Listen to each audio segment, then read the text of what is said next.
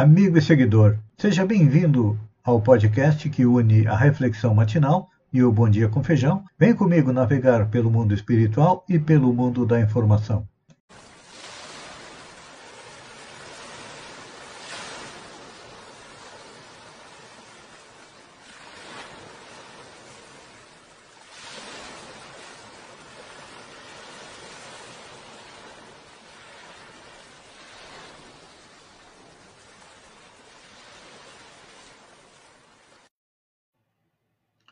Olá, meu caro amigo e seguidor.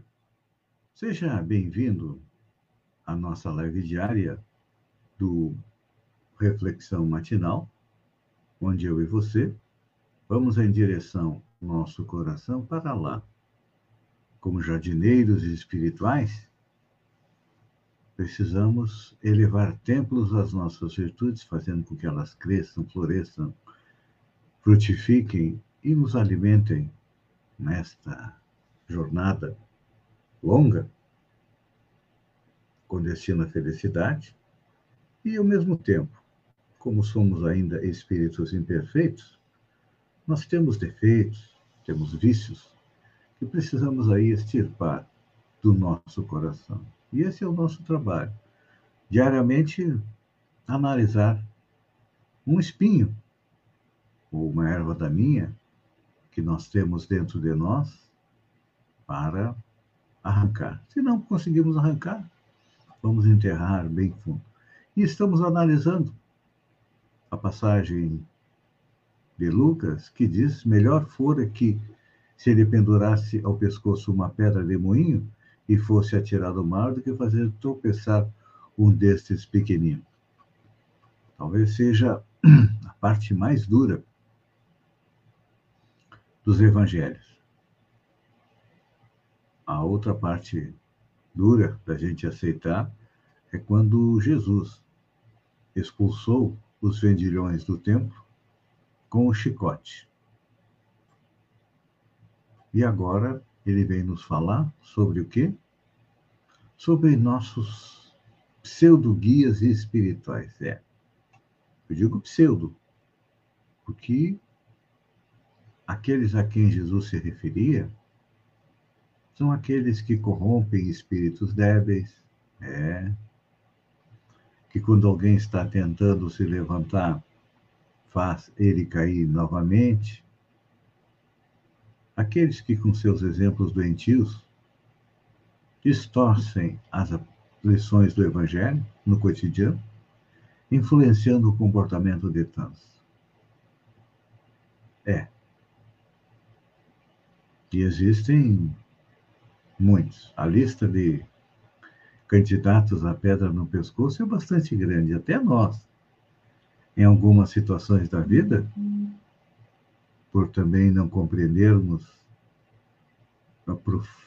o significado, a beleza do Evangelho do Cristo, nós somos candidatos a ter uma pedra de moinho no pescoço. Por quê? Muitas vezes influenciamos as pessoas negativamente. Por exemplo, vamos analisar algo corriqueiro do dia a dia. Hoje é muito mais fácil nós nos relacionarmos com as pessoas através das redes sociais. Antigamente, as pessoas tinham que vir até nós para uma conversa, para um bate-papo, para um aconselhamento. E hoje nada disso é necessário. As nossas palavras, o nosso próprio exemplo está é, disponível nas redes sociais. Eu peço que você reflita. Se você é uma pessoa que agrega ou desagrega nas redes sociais. Porque nas redes sociais, nós nos expomos.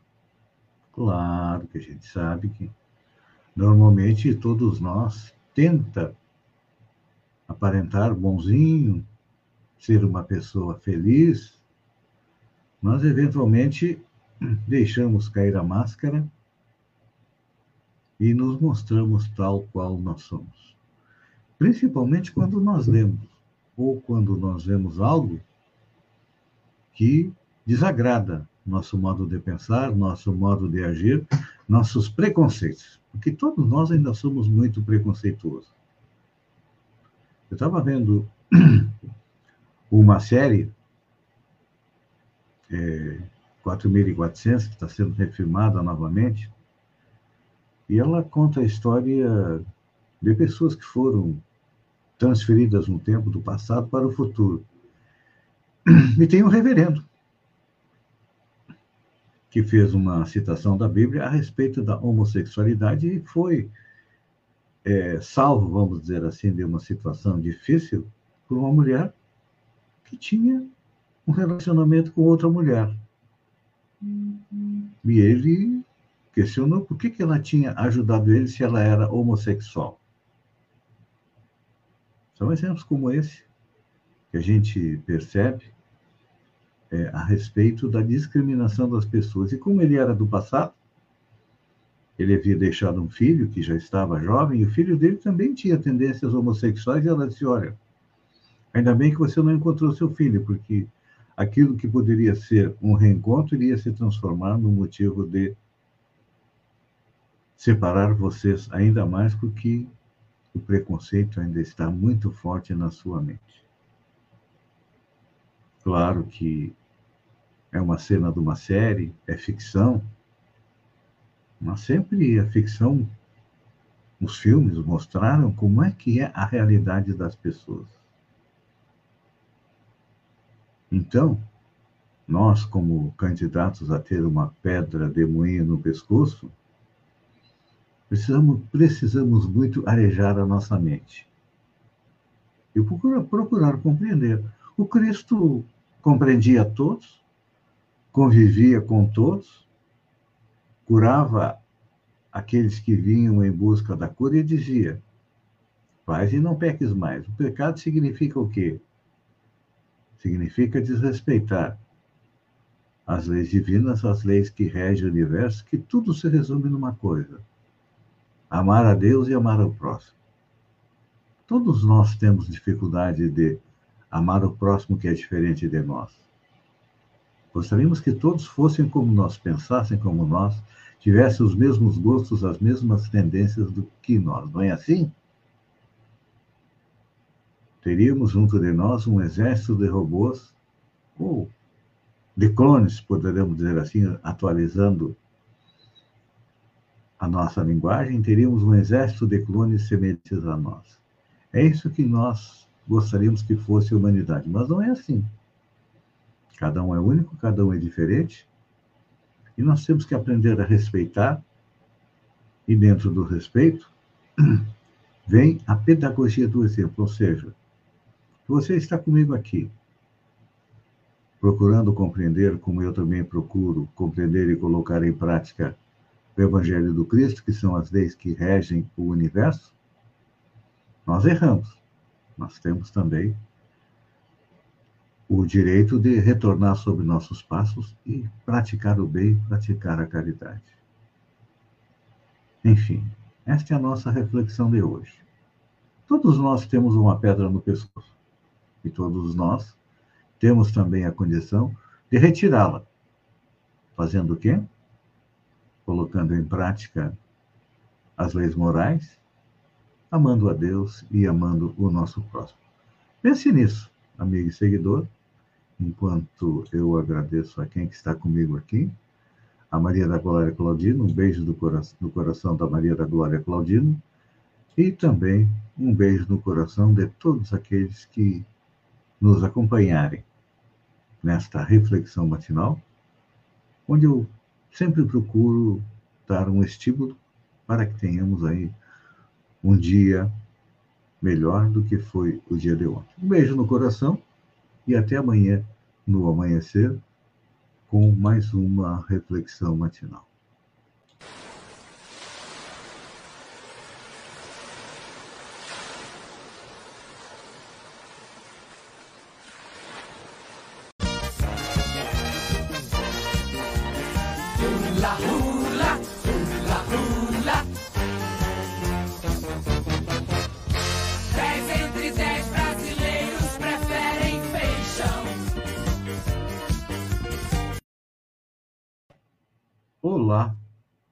Amigo e seguidor. Seja bem-vindo à nossa live do Bom Dia com Feijão, onde eu convido você, vem comigo, vem navegar pelo mundo da informação com as notícias da região, Santa Catarina, do Brasil e também do mundo. Começamos com Araranguá, Sombrio e Passo de Torres. É.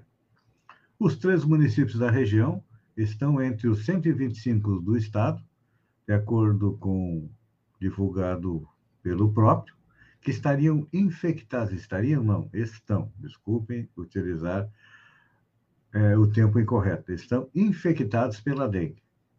Em Santa Catarina, 21 municípios têm nível epidêmico da doença, segundo o boletim da DIV. Oito pessoas já morreram por causa da dengue em 2022. O maior número de óbitos na história do Estado. De acordo com o boletim mais recente, até sábado, o Estado havia registrado 9.422 casos da doença. Quem está aproveitando aí merecidas férias é o presidente da CEPRAG, Patrick Alencarome e sua esposa Tatiane, que estão curtindo férias no Nordeste. A gente acompanha a sua, o seu descanso pelas redes sociais. São 15 dias de descanso. Enquanto isso, a direção da SEBRAG está sob a responsabilidade do vice-presidente, que é o Paulo Chardozin de Matos, o Paulinho do Trator, como é conhecido. Feijoada da Pai de Santa Rosa, como sempre, foi um sucesso. A Feijoada da Pai, que aconteceu no domingo, e contou com a exposição de André Cardoso Pereira, que também esteve presente é, no evento. Plano de Desenvolvimento de Sombrio, a Unesc, lançou no dia 7 de 4 o Plano de Desenvolvimento Socioeconômico, é, em parceria com o SEBRAE e com a MESC, e também a Prefeitura. Durante o encontro, a população presente pôde conferir como poderá contribuir com a elaboração do documento, importante no planejamento dos próximos 10 anos. Segundo a reitora da Unesc, Luciane Sereta, a participação da população é fundamental para potencializar o que já tem e identificar o que pode vocacionar para desenvolver ainda mais a cidade e a região, que é o propósito deste processo. A Unesco está sendo parceira de outras cidades também. Já fez o lançamento semelhante em Araranguá, Balneário do Silva. Equipe da UFSC desenvolve método portátil para identificar presença de herbicida na água e também no sangue. A equipe da Universidade Federal de Santa Catarina desenvolveu um método portátil para identificar a presença de herbicida fluemeturon na água ou no sangue. O estudo foi publicado em uma revista científica internacional. O procedimento envolve um elétrodo e um medidor de corrente elétrica, explicou a professora Cristiane Jost, que orientou os trabalhos. A equipe do Laboratório de Plataformas Eletroquímicas começou os estudos em 2020 em Florianópolis. A pesquisa foi divulgada no dia 5 pela UFSC. Então, está aí uma boa ideia para medir se por acaso a água está contaminada ou não. Uma angústia que gerou efeito dominó, diz gestora, sobre crise coletiva de ansiedade em alunos da Escola Estadual do Recife. Uma angústia que gerou efeito dominó, segundo a gestora da Gerência Regional da Educação, Recife Norte, Neuza Pontes, teria sido a causa de uma crise coletiva de ansiedade que fez com que 26 estudantes fossem socorridos em uma escola estadual no Recife com sintomas de falta de ar, tremor e crise de choro. O caso ocorreu na sexta-feira, dia 8, na Escola Estadual de Referência e Ensino Médio Agil Magalhães, no bairro Casa Amarela, na zona norte de Recife. Naquele dia, os 514 alunos da foram liberados por causa do ocorrido. Na segunda-feira, dia 11, as aulas foram retomadas, mas nem todos os estudantes voltaram. Uma adolescente de 15 anos contou que não sabe quando vai conseguir voltar à sala de aula por medo. É que os estudantes estão em período de provas, as primeiras desde o retorno das atividades presenciais na rede estadual, em meio à pandemia da Covid-19, conforme apurou a TV Globo. Na sexta-feira, 26 estudantes foram socorridos pelo SAMU, que enviou 16 profissionais, seis ambulâncias e duas motos para atendimento dos alunos. Nenhum deles é, precisou ser transferido para os hospitais. Isso aqui, eu trouxe essa notícia para nós fazermos uma análise um pouquinho mais rápida, um pouquinho mais demorada, porque não conseguimos medir ainda o quanto a, a paralisação das aulas influenciou nos nossos alunos. Aqui nós estamos vendo um caso de 26 alunos que foram tomados por uma crise de ansiedade e precisaram de atendimento médico. Mas, com certeza, isso tem acontecido, claro que não com tantos, mas tem acontecido em todas as nossas escolas, porque se nós, os adultos que somos um pouco mais preparados, ficamos com sequelas, alguns físicas, porque foram contaminados pelo coronavírus, e a grande maioria com sequelas psicológicas, que dirá nossas crianças que são menos preparadas. Né? Então, precisamos realmente é, de um trabalho maior e melhor nas, das redes de ensino, tanto municipal, quanto estadual, quanto federal, nas escolas, para que crises como essa não aconteçam. Campos Neto diz que foi surpreendido pela inflação de março, a maior desde 1994. O presidente do Banco Central, Roberto Campos Neto, afirmou, nesta segunda-feira, dia 11, que o índice do IPCA para março foi a maior inflação do mês desde 1994 e surpreendeu. Ponderou ele que o núcleo da inflação no país está muito alto.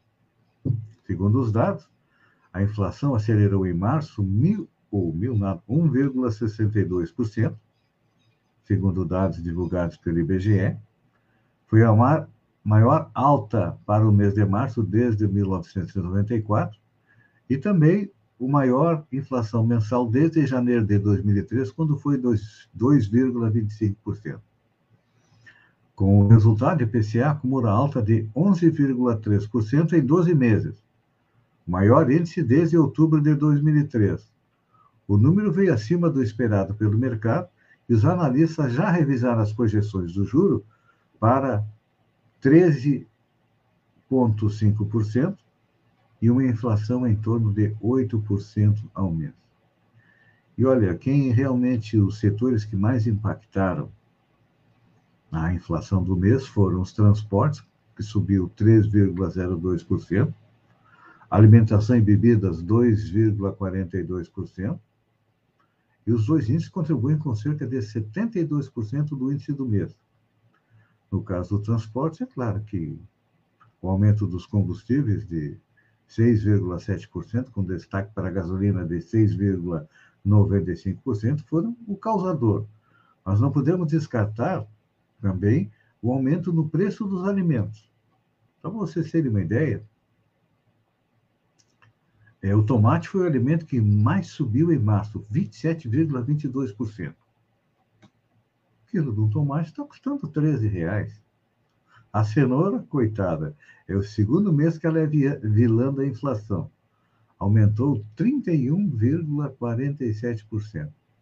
E em 12 meses, teve um aumento de 166,17%. Então, o que, que a gente percebe? Está faltando salário para o nosso mês. Cada vez que a gente vai no mercado, na feira, o tamanho da conta aumenta. E onde é que nós vamos parar? o trem está indo é, ladeira abaixo. Claro que é, uma das causas é o ambiente externo, com a guerra entre Rússia e Ucrânia, que fez com que os preços todos disparassem, mas temos a nossa causa interna também, né, que já vinha vindo. E não é o culpado no aumento da gasolina. É o descontrole do governo nos seus gastos. Por exemplo, o governo. Vamos deixar para amanhã falar a respeito das escolas fakes, porque o nosso tempo se esgota. Eu agradeço a você, meu caro amigo seguidor. Desejo uma boa terça-feira, um beijo no coração e até amanhã com mais um Bom Dia com Feijão. Até lá, então. La